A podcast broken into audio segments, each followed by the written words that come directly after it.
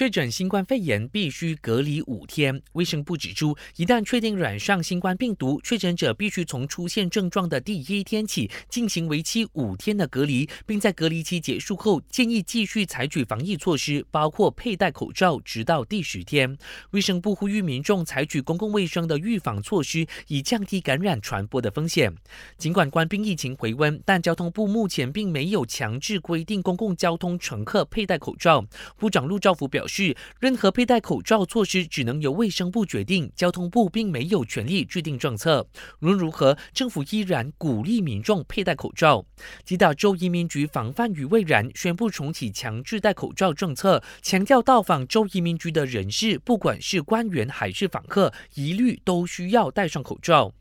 国内新冠肺炎病例激增，最新一个星期的新增确诊人数达到二万零六百九十六起，比前一周多了足足百分之六十二点二。大马医药协会 MMA 表示，数据显示，当前的冠病病例大多属于轻症病例，政府的确没有必要强制民众接种疫苗加强针。主席阿西山指出，健康的人可以透过休息和药物来康复，不过高风险群体还是必须接种疫苗加强针，以预防严重的冠病症状。